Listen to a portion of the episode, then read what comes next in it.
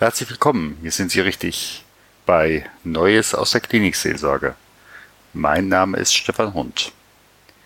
Jetzt in den Folgen 38 bis 41 habe ich Helga Schmidtke, die Gründerin, Initiatorin und Leiterin des Sternenkinderzentrums Odenwald e.V. im Gespräch. Sie hören jetzt die Folge 40. Mein Name ist Stefan Hund von stefanhund.com, evangelischer Klinikseelsorger, Coach und Mediator. Begleiten Sie mich bei meinen Begegnungen rund um die virtuelle Hessenklinik. Kommen Sie mit. Aber auch ein Mann, also der Ursprung des Mannes, was oft ist es so, dass die Frauen sagen, ey, wir haben doch gerade unser Kind tot geboren und jetzt ist mein Mann schon wieder im Job. Mhm. Ne? Also auch hier ist ganz oft ein Unverständnis. Warum ja. rennt der weg, lässt mich alleine? Wenn wir dann den Frauen erklären, ja, der Mann, der macht hier gerade seinen Job. Der mhm. ernährt nämlich gerade die Familie. Das ist seine Aufgabe und mhm. das ist seine Art, für eine sichere Existenz der Familie zu sorgen. Mhm. Es ist nicht die Art des Mannes, sich hier hinzusetzen. Das ist natürlich keine Pauschalisierung. Ne? Auch wenn das jetzt vielleicht so klingt, ist es natürlich nicht. Trotzdem ist es einfach so. Der Mann ist dafür geboren, die Familie zu ernähren. Und das mhm. tut er. Und das ist seine Art auch der Wertschätzung den Frauen gegenüber. Mhm. Das erklärt aber uns Frauen keiner. Wenn mhm. wir dann in der Trauerbegleitung genau dieses kommunizieren, mhm. dann ist es oft so, dass Frauen sich hinsetzen und sagen, ach so, so habe ich das noch nie gesehen. Ja, mhm. das heißt ja, der hat mich doch noch lieb. Ne? Der ja. rennt nicht ja. weg, sondern ja. das ist ja letzten Endes ein Liebesbeweis. Ja, natürlich ist er das. Ja. Ja. Ähm, das sind so viele Tabu-Geschichten in dieser Arbeit, die nie besprochen werden. Sexualität in der Trauerarbeit bei Männern ist ein riesen, riesen Thema. Mhm. Frauen auch das natürlich keine Pauschalisierung und trotzdem begegnet es uns immer wieder.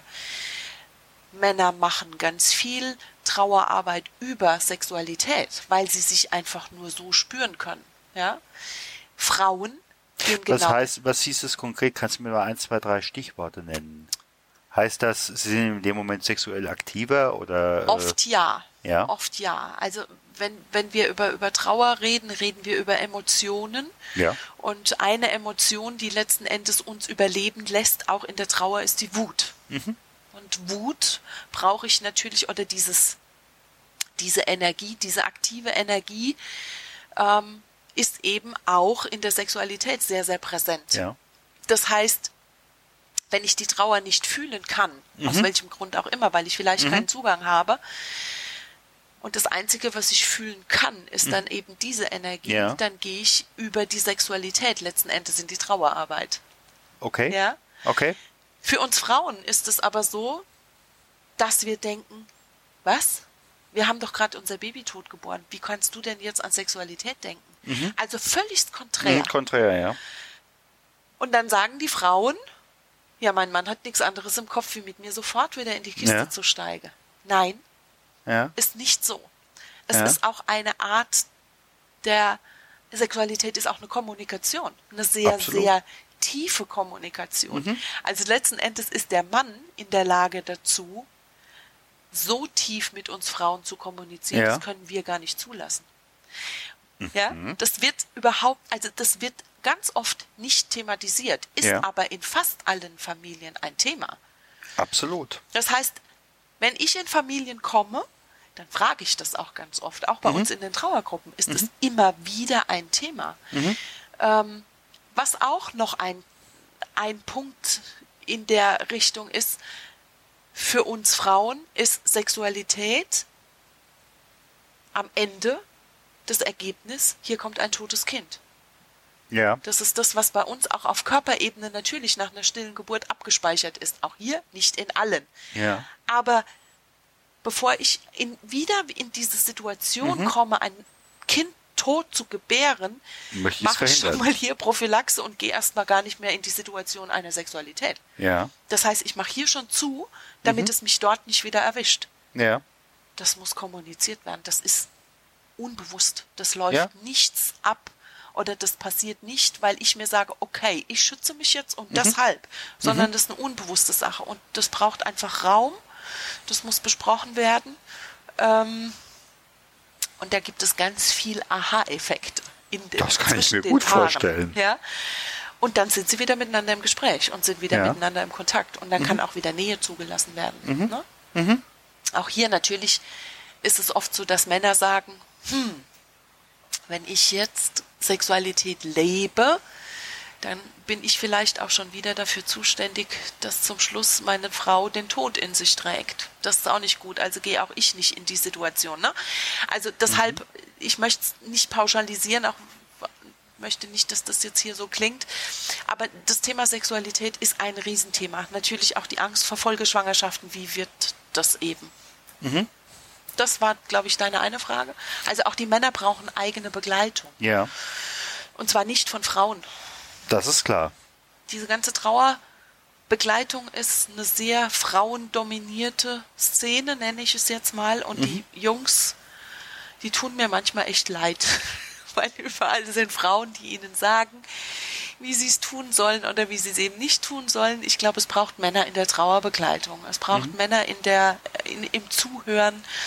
Ähm, es braucht Männer in der Unterstützung der, der trauernden Männer. Wir haben ähm, das bei uns im Sternkinderzentrum so gelöst, dass wir wirklich ähm, einen Mann für die Männer haben mhm. und den Männern auch versprechen, wenn ihr hier kommt, ist frauenfreie Zone. Und ja. die, ähm, ja. Das ist ihnen auch wirklich sehr wichtig mittlerweile. Absolut. Die legen da großen Wert drauf. Und wenn ich parallel zu Martin bei uns arbeite, ähm, dann muss ich schon schauen, dass fünf Türen zwischen uns zu sind, weil die Papas wirklich sagen, aber wir wollen hier echt unsere Ruhe haben. Ne? Mhm. Mit, also das ist wichtig.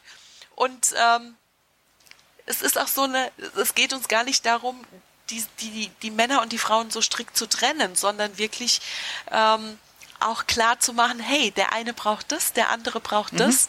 Und ähm, wir versuchen es zu vermitteln, damit die Leute zum Schluss einfach wieder miteinander ins Gespräch kommen. So, und wenn ich weiß, wie mein Mann tickt mhm. und mein Mann tickt, weiß, wie ich tick, dann gibt es viele Situationen, die schon gar nicht mehr zum Eklat führen, weil ich verstehe, warum tut er das jetzt? Mhm. Und er versteht, warum tue ich das jetzt? Mhm. Ne? Und das macht das Leben ruhiger. Auf so. jeden Fall. Deine andere Frage bezüglich, was ist, wenn ich mein Baby verliere und es gibt keine feste Beziehung oder es war ja. ein One-Night-Stand oder ähm, es war vielleicht auch eine künstliche Befruchtung oder in das. Holland. Haben wir alles auch. Ja. Ähm, das ist schwierig, das ist ja. sehr, sehr schwierig, weil die Mütter dann natürlich alleine sind. Mhm. Wir haben gerade eine Begleitung, wo es genau so ist. Ähm, es gibt keinen präsenten Papa für dieses Baby und es gibt eben keinen präsenten Partner für die Mutter. Das macht es schwierig, weil ich es alleine tragen muss. Selbst mhm. wenn ich mich sehr bewusst entschieden habe, diesen Weg so zu gehen. Mhm. Ähm, ich glaube, jede Frau hat ihre Gründe dafür warum sie so entschieden hat. Mhm.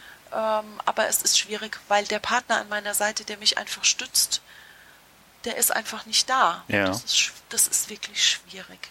Wirklich, ja, wirklich du hast aber eben die eine Seite, wo du sagst, äh, die Frau hat es so entschieden. Ja. Im Sinne von, äh, ich, ich habe entweder, aber es, du hast ja auch die andere Situation gegebenenfalls, äh, dass der Partner sagt, also das mache ich jetzt nicht mehr mit. Das kann ich nicht mehr tragen. Ja. Jetzt muss ich gehen. Ja. Ja. Ja. ja. Das ist ja dann nochmal noch mal eine andere Situation. Ja. Gegebenenfalls habt ihr ja dann bei euch im Zentrum die Mutter zur Linken, den Vater zur Rechten oder andersrum. Die dürfen oder wollen sich in dem Moment nicht sehen, können sich nicht sehen, können sich nicht riechen. Also wenn die getrennt sind, ja. dann ist es nicht die Regel, dass beide zur Begleitung kommen. Dann ist es fast immer nur die Mama, die kommt. Okay. Der Vater ist dann ähm, in der Regel nicht präsent. Mhm. Ähm, wir haben eine Familie aber auch, die sich, ähm, die, die sich vorher schon getrennt haben, bevor das Baby geboren ähm, war. Und ähm, es nicht klar war, dass das Baby stillgeboren werden mhm. wird.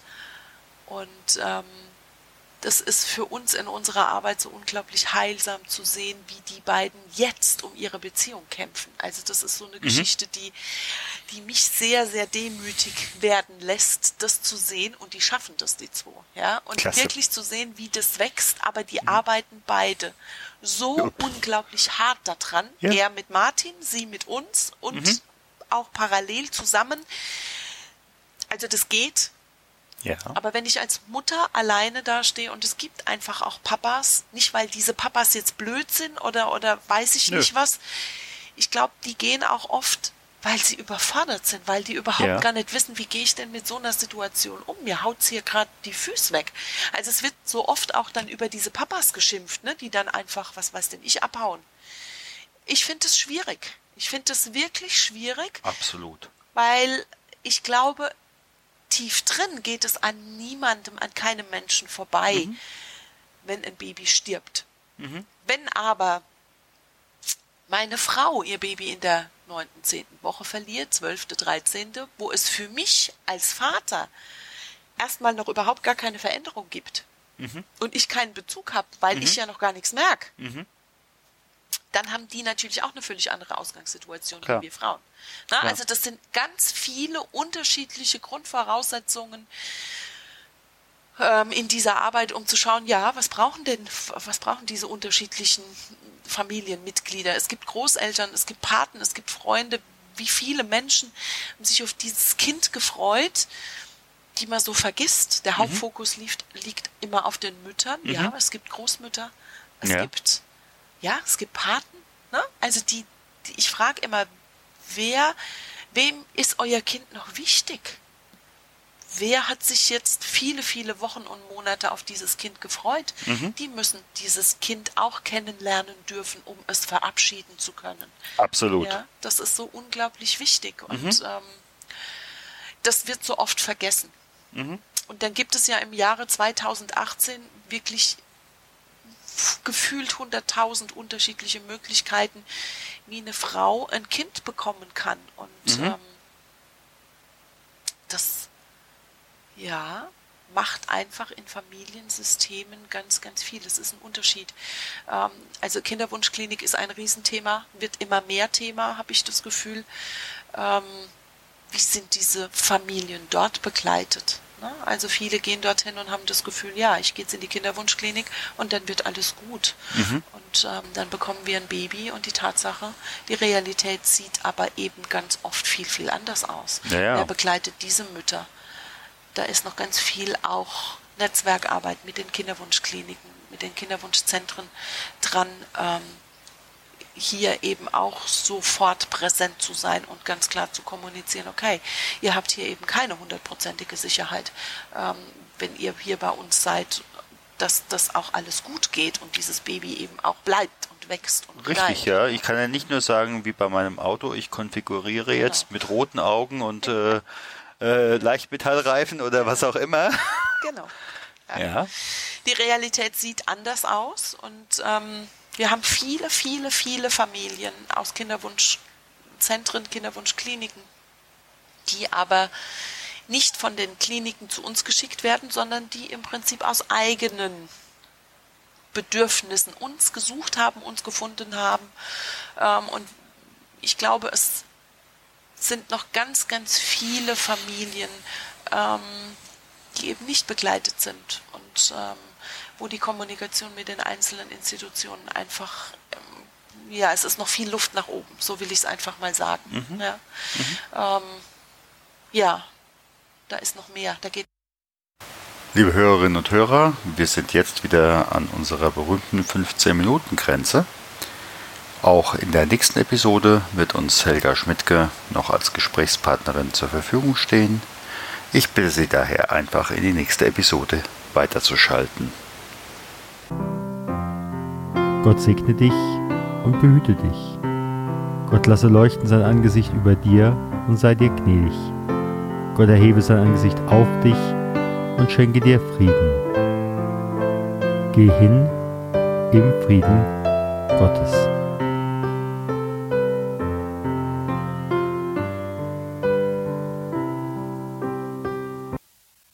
Herzlichen Dank für Ihre Zeit und Ihre Aufmerksamkeit. Hat Ihnen diese Sendung gefallen? So freue ich mich über Ihre Rückmeldung entweder über iTunes oder über die E-Mail podcast-klinikseelsorge at stefanhund.com. Sie können uns auch gerne auf Facebook folgen, auch auf der Seite Podcast-Klinikseelsorge. Vielen Dank und auf Wiederhören und vielleicht auf Wiedersehen. Ihr Stefan Hund.